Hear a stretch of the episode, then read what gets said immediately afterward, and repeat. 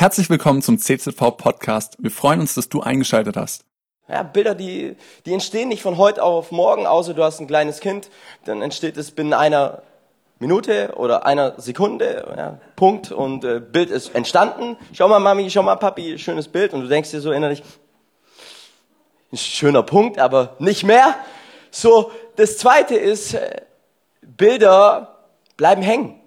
Nicht nur an der Wohnwand, sondern Bilder bleiben auch im Geiste hängen. Okay? Ja, wir hatten die Woche eine Ältestensitzung mit Bruder Ernst und er hat uns ein Bild gemalt, aber natürlich nicht äh, mit Stift, sondern mit seinen Worten.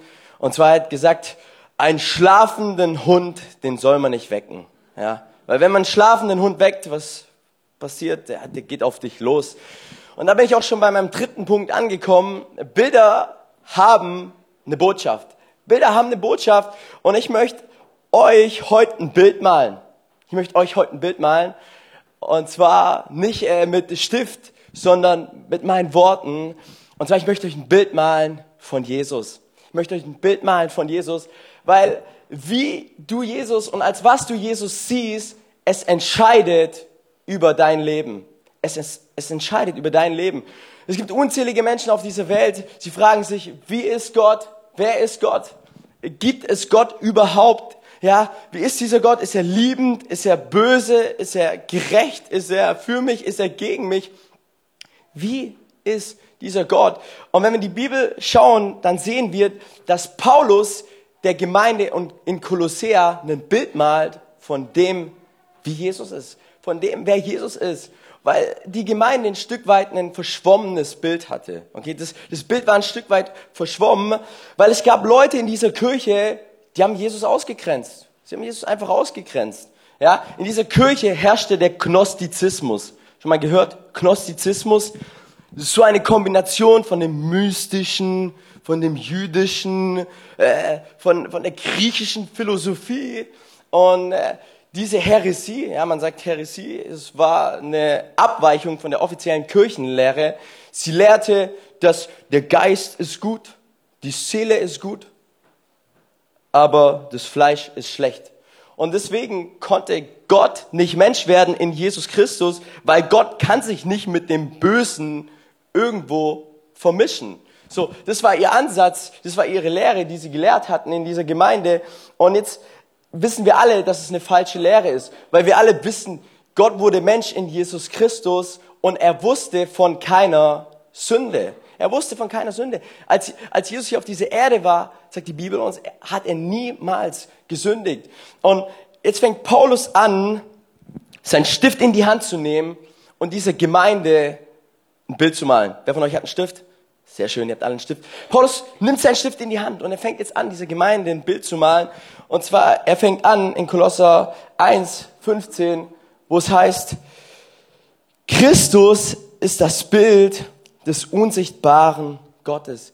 Christus ist das Bild des unsichtbaren Gottes. Jesus sagt an einer Stelle im Neuen Testament, wer mich anschaut, wer mich ansieht, wer eine Begegnung hat mit mir, der sieht, wer Gott ist. Der sieht, wer Gott ist. Also Jesus, er, er verherrlicht den unsichtbaren Gottes und er ist gleichzeitig auch Gott. Das ist, was wir ganz tief und fest glauben, weil Jesus Christus, er hat uns Sünden vergeben. Jesus Christus, er hat die Dinge getan, die kein Mensch irgendwo tun konnte. Und das ist das Erste, was Paulus dieser Gemeinde malt. Er sagt, Jesus ist das Bild des unsichtbaren Gottes. Und Paulus, er hat seinen Stift in der Hand und er fängt an, weiterzumalen.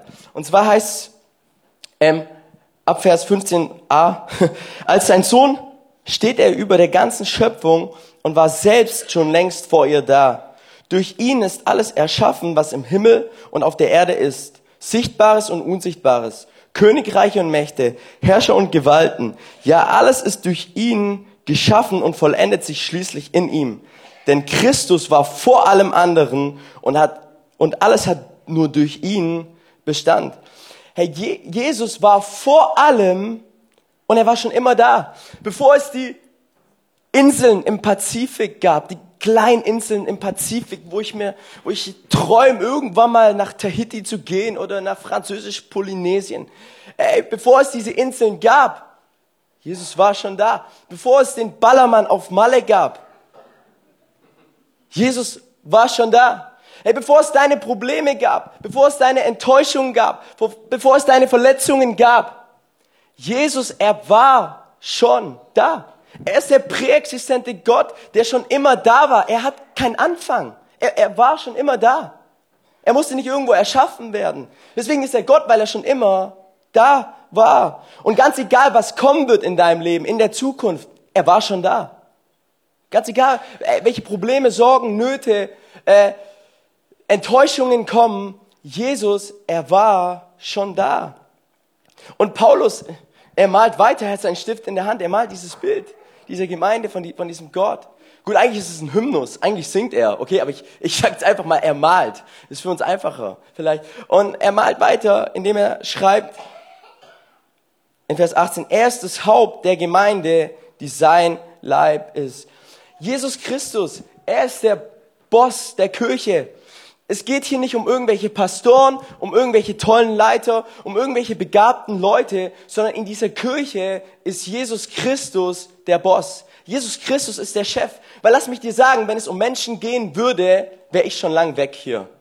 Weil ich wurde von Menschen enttäuscht, ich wurde von Menschen verletzt, ich wurde von Menschen niedergemacht, die links und die rechts neben mir saßen.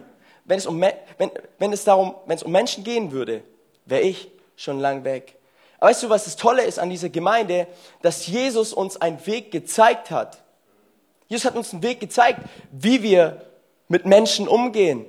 Und da heißt es in Lukas 6, Vers 28, bittet Gott um seinen Segen für die Menschen, die euch Böses tun und betet für alle, die euch beleidigen.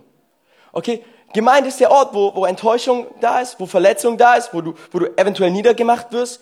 Aber Jesus hat uns einen Weg gezeigt, wie wir in all dem umgehen sollen. Und zwar, wir sollen die segnen, wir sollen Gutes aussprechen, wir sollen diese Leute, die uns versuchen, fertig zu machen, ähm, im, ins, ins göttliche Licht hineinstellen. Der Boss der Kirche ist nicht Markus, der Boss der Kirche ist nicht Basti, der Boss der Kirche bin nicht ich. Der Boss der Kirche ist Jesus Christus. Er ist das Haupt der Gemeinde. Er zeigt, wohin es geht. Und Paulus, er malt weiter. Er hat Spaß. Er malt ein richtig schönes Bild von Jesus. Er ist der Ursprung alles Lebens und zugleich der Erste, der vom Tod zu einem unvergänglichen Leben, also zum ewigen Leben auferstand. So sollte er in jeder Hinsicht an erster Stelle stehen. Wenn hier Paulus schreibt, dass Jesus der Erste ist, der von den Toten zum ewigen Leben auferstanden ist, dann bedeutet es, dass es noch einen zweiten gibt, einen dritten, einen vierten, einen fünften, einen sechsten, einen siebten, einen achten, einen neunten, einen zehnten, einen elften. Es bedeutet letztendlich, dass alle, die wir auch an Jesus glauben, dass wir auch mit ihm von den Toten auferstehen werden. Das bedeutet es. Deswegen, Jesus, er ist nicht nur vor allem da und schon immer da, er ist nicht nur das Haupt der Kirche, sondern Jesus, er gibt uns auch eine Hoffnung, die über dieses Leben hinausgeht. Ein guter Freund, Pastor Mario Warnschaffe von mir aus Bonn, äh, hat im Dezember letzten Jahres die Diagnose bekommen, dass er einer seltenen Blutkrankheit leidet. Und äh, die Ärzte haben ihm noch drei Jahre zum Leben gegeben, es sei denn, er riskiert eine risikoreiche Stammzellentransplantation, die irgendwie anschlägt und die sein Leben rettet. Und Mario erzählte in seinem Video auf YouTube, wie, wie, wie, wie, wie, wie er Angst hatte über Weihnachten. Er hat sich die Fragen gestellt, was wird sein, wenn ich sterbe? Was wird sein, wenn die Transplantation nicht wirklich anschlägt und ich irgendwie querschnittsgelähmt oder behindert bin? Und da kamen die Ängste plötzlich hoch. Ja, da, da, da, da, da kamen die Ängste und sie haben sein Lebensdurst, seine Lebensfreude geraubt. Und Mario fing an zu sagen, Jesus, ich will, ich, ich, ich, ich, ich, will, ich will das mir nicht rauben lassen, sondern ich möchte, ich möchte dir begegnen. Und er sagt jetzt, als er sich an Jesus gewandt hat, mit all dem, hat er überhaupt keine Angst mehr. Und er freut sich auf die Zukunft, die Gott mit seinem Leben vorbereitet hat. Und er spricht im Glauben aus, dass Gott sein Heiler ist, dass Gott sein Arzt ist, dass Gott sein Retter ist, dass Gott noch einen wunderbaren Plan mit seinem Leben hat. Hey, wo hältst du dich fest? Wo hältst du dich fest, wenn das Leben wackelt, wankelt, Wo hältst du dich fest? Hältst du dich fest an deinem Reichtum? Hältst du dich fest an deinem Vermögen? Hältst du dich fest an deiner Reputation? An was hältst du fest? Ich will dir eine Sache sagen. Halt dich nicht fest an dem, was vergänglich ist, sondern halt dich an dem fest, der schon immer da war. Der schon immer da war. Halt dich an ihm fest. Weil wenn du dich an ihm festhältst, dann wird dein Leben nicht wanken. Ja, die Probleme werden trotzdem kommen, aber du hast, eine, du hast eine Hoffnung, die über dieses Leben hinausgeht. Ich habe mich gestern getroffen mit einem guten Freund und wir saßen oben auf der Villa auf der Bank und wir haben, über das, Leben geredet, über den Glauben und er war früher dabei, hat Jesus geliebt, er in der ersten Reihe, hat ihn gepriesen und all das. Und wir saßen so und wir haben auf die Stadt geschaut. Und, und, und er sagte so zu mir, nein, ich bin ganz ehrlich zu dir.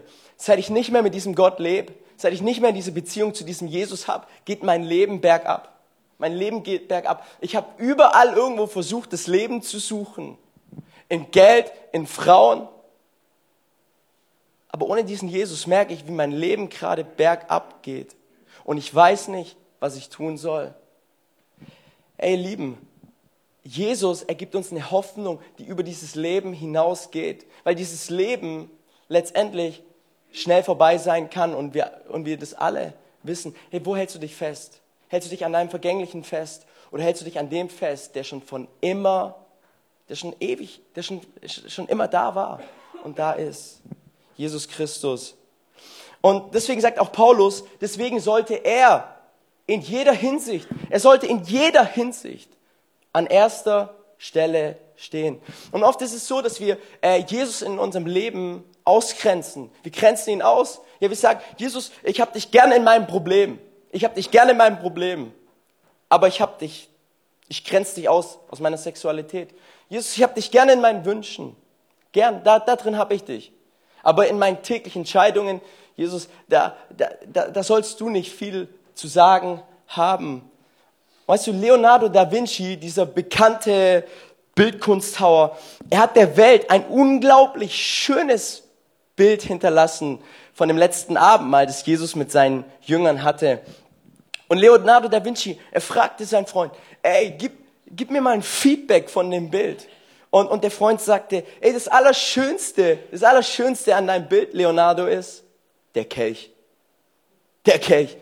Und, Leonardo, er schnappte sich eine Bürste und er wischte diesen, er wischte diesen Kelch aus diesem Bild raus und er sagte zu ihm folgende, folgende Worte, nichts in meinem Bild soll auffallender sein als das Gesicht Jesu. Nichts in diesem Bild soll auffallender sein als das Gesicht Jesu. Im Leben gibt es so viele Nebensächlichkeiten. Es gibt so viele Nebensächlichkeiten, mit denen wir konfrontiert sind, Tag für Tag für Tag für Tag. Lass mich dir sagen, hey, konzentrier dich tagtäglich auf das Gesicht Jesu.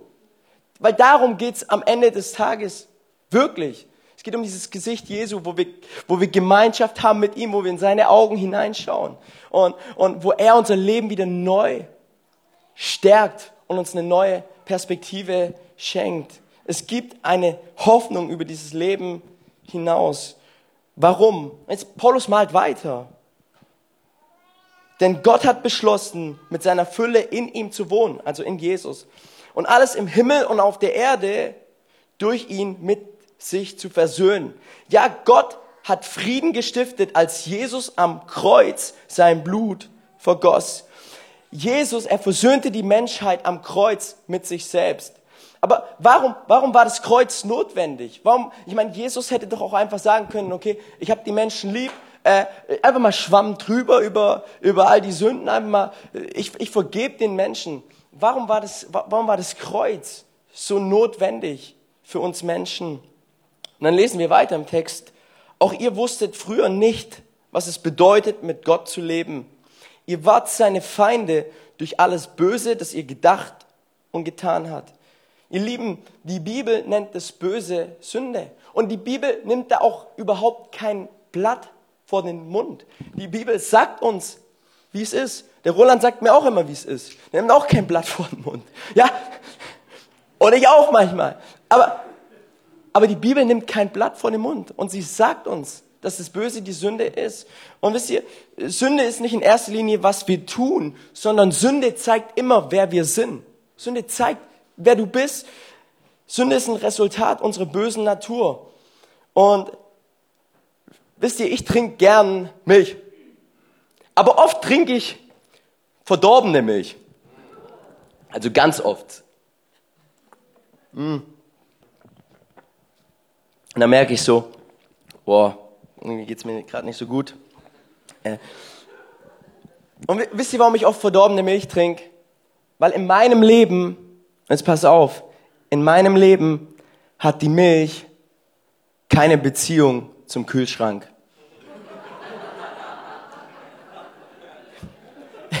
In meinem Leben hat die Milch keine Beziehung zum Kühlschrank. Ey, und es ist so logisch, okay, Lieben, es ist so logisch, dass die Milch vergammelt. Es ist so logisch, dass sie, dass sie verdirbt. Und weißt du, weil der Mensch, weil der Mensch keine Beziehung zu Gott hat, zu, zu, zu, zu Gott ist es logisch, dass der Mensch Dinge tut, die Gott nicht gefallen. Es ist absolut logisch, weil, weil der Mensch keine Beziehung zu Gott heißt, hat. Und Sünde heißt im Eigentlichen, es ist eine Zielverfehlung. Wir leben nicht in unserer Bestimmung, weil, weil die Bestimmung für unser Leben, die Bestimmung für dein Leben, die Bestimmung für mein Leben ist nicht Rebellion oder Religion, sondern ist eine Beziehung, die wir zu Gott pflegen, der unser Vater im Himmel ist. Jesus erstarb, um uns zu versöhnen, weil Sünde uns trennt. Wir haben gelesen, wir haben schlecht gedacht, wir haben schlecht gehandelt. Aus diesem Grund starb er am Kreuz. Und heißt es weiter in Vers 22. Doch indem Christus Mensch wurde und am Kreuz starb, hat Gott euch mit sich selbst versöhnt. Jetzt gehören wir zu Gott und stehen befreit von aller Sünde und Schuld vor ihm da. Wenn du das für dein Leben im Glauben annimmst, was Jesus getan hat am Kreuz, dann, dann gehörst du zu Gott. Du stehst ohne Schuld vor ihm. Du bist frei. Und der Teufel kann dich nicht mehr anklagen. Der Gerichtsprozess ist beendet am Kreuz. Du bist frei. Du gehörst zu Gott bis in alle Ewigkeit. Der Teufel kann dich nicht mehr anklagen. Du musst es im Glauben annehmen. Das Kreuz ist nicht ein christliches Ding, das wir uns um den Hals hängen, damit wir uns ein bisschen frommer fühlen, so, so, so in unserem Alltag. So, wir, haben das, wir haben das Kreuz und wir fühlen uns ein Stück weit frommer dadurch. Nein, weißt du, am Kreuz trifft ein heiliger Gott, der so heilig ist, dass wir es uns gar nicht vorstellen können, auf einen so dreckigen Sünder und es geschieht, und es geschieht ein Tausch. Es geschieht ein Tausch. Dieser Jesus sagt, hey, ich, ich, ich nehme all deine Sünde, ich nehme all das Dreckige in deinem Leben, ich nehme es auf mich und ich vergebe dir. Ich vergebe dir all die schlechten Dinge, die du getan hast. Ich weiß nicht, welche Altlasten du hast, welche, welche Schuld du in deinem Leben noch hast. Aber weißt du, und das will ich dir zu Herzen legen, das Kreuz ist ein Ort der Liebe. Jesus sagt zu dir, ich liebe dich. Ich liebe dich von ganzem, ganzem Herzen. Das Kreuz ist aber nicht nur ein Ort der Liebe, das Kreuz ist ein, ist ein Ort der Vergebung. Jesus sagt, ich vergebe dir alles. Und das Kreuz ist ein Ort der Veränderung, wo Jesus zu dir sagt, und dein Leben wird niemals mehr dasselbe bleiben. Ich werde dein Leben absolut radikal verändern. Da, wo Menschen am Kreuz eine Begegnung hatten mit diesem heiligen Gott, wurde ihr Leben für immer verändert. Weil Jesus sagt, ich habe dich so sehr lieb. Ich habe dich so sehr lieb. Ich vergebe dir alles und ich verändere dein Leben für immer. Das ist, was Jesus tat. Jesus, er starb am Kreuz. Aber hey, wenn die Geschichte, wenn die Geschichte an dem Punkt zu Ende wäre, dann wäre Jesus wahrscheinlich nur ein guter Mann, der irgendwelche Wunder getan hat. Irgendwelche Wunder. Aber die Geschichte endet an diesem Punkt nicht. Die Geschichte endet nicht an Karfreitag, sondern wir alle wissen, es kam der Ostersonntag. Jesus erstand von den Toten auf. Jesus vollbrachte etwas, was vor ihm und nach ihm noch kein Mensch vollbracht hatte. Er stand von den Toten auf. Und wisst ihr, äh, im ersten Jahrhundert war die, war die leibliche Auferstehung von den Toten, es war ein Undenken in dem, in dem, ja, in dem gesamten Menschenbild. Einfach aus dem Grund, weil man ja sagte, okay, hey, der Geist ist gut, das, das Fleisch ist schlecht. Ja, warum, warum, warum sollte jemand wieder zurück ins Fleisch kehren? Warum? Jesus, er, Jesus ist nicht, Jesus ist nicht geistlich irgendwie auferstanden. Das meinen wir auch so irgendwie vielleicht von dem Geist. Nein, Jesus ist leiblich, leiblich von den Toten auf. Seine Jünger konnten ihn tatsächlich anfassen. Sie konnten High Five mit ihm machen. Sie konnten mit ihm Armdrücken machen. Sie konnten Liegestützen betteln mit ihm machen. Die konnten mit Jesus Fußball spielen. Die, die, ja, die, die, die konnten mit ihm leiblich abhängen. Er tat etwas, was vor ihm noch niemand getan hat. Und es gibt ja so Leute, die sagen, okay, die Auferstehung, die ist nicht passiert. Die Auferstehung ist letztendlich ein Märchen. Ja, die war nicht, die war nicht wahr. Ja, Jesus wurde aus dem Grab geklaut. Gibt ja die Theorie, dass, dass Jesus aus dem Grab geklaut wurde. Aber wisst ihr, die Juden und die, die, die, die hohen Pharisäer, die sorgten dafür, ganz gewiss, dass dieser Mann da nicht mehr aus dem Grab rauskommt. Sie stellten die besten Soldaten hin, die, die Marine römischen Soldaten, die das Teil bewacht haben. Und ein römischer Soldat wusste ganz genau, okay, ey, wenn, wenn, wenn der da rauskommt, wenn wir unseren Job nicht gut machen, Kopf ab, zack, Ende. Ende ist das Ding. So. Und, und außerdem, äh, die, die Jünger, sind wir mal ehrlich, die waren ja so verängstigt. Wir, wir sehen das. Sie versteckten sich vor den Juden, weil, weil die Jünger, sie hatten Angst, dass ihr Kopf auch noch rollen wird, dass sie auch noch gekreuzigt werden. Und für mich ist es absolut unlogisch, dass die Jünger dann irgendwie eine, eine Lüge in die Welt setzen, Jesus ist auferstanden und dann irgendwie ein paar Jahre später als Märtyrer für eine Lügengeschichte zu sterben. Es macht überhaupt gar kein, es macht überhaupt gar keinen Sinn diese Theorie. Jesus, er, er ist auferstanden. Jetzt passt mal auf, was Timothy Keller, Timothy Keller sagt. Und das finde ich ein guter Satz. Wenn Jesus von den Toten auferstanden ist, müssen wir alles akzeptieren, was er gelehrt hat. Und wenn er nicht auferstanden ist, kann uns egal sein, was er gelehrt hat. Der springende Punkt ist nicht, ob du seine Lehren magst oder nicht, sondern ob, sondern ob er von den Toten auferstanden ist oder nicht. Das ist der springende Punkt. Wenn Jesus von den Toten auferstanden ist, dann ist Jesus Gott. Und dann müssen wir uns alle mit ihm auseinandersetzen. Jeder Einzelne. Der Atheist, der, der Vater, die Mutter, die Oma, der Opa.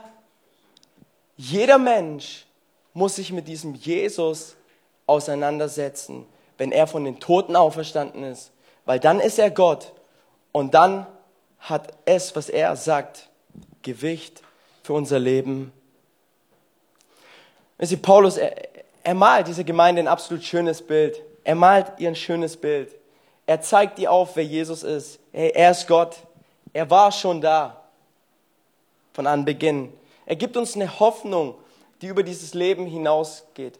Er versöhnt uns am Kreuz und er ist von den, und er ist von den Toten auferstanden. Und wir haben den Gott, der nicht tot ist, sondern wir haben den Gott, der lebt. Und ich wünsche mir so sehr, dass du Jesus in deinem Leben nicht ausgrenzt.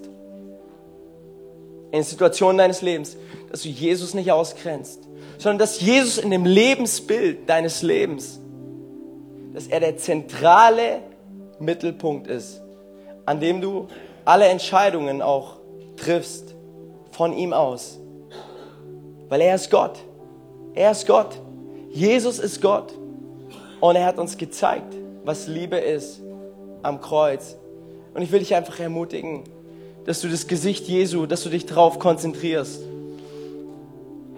Tag für Tag. Jahr für Jahr. Dass du dich darauf konzentrierst, auf dieses Gesicht von Jesus. Und du siehst dieses Gesicht am Kreuz, wie er dich anschaut, wie er sagt, hey, ich habe dich so sehr lieb, ich habe dich so sehr lieb. Ich vergebe dir und ich will dir verändern, ich will dich verändern. Ich will dir eine Hoffnung geben, die über dieses Leben hinausgeht.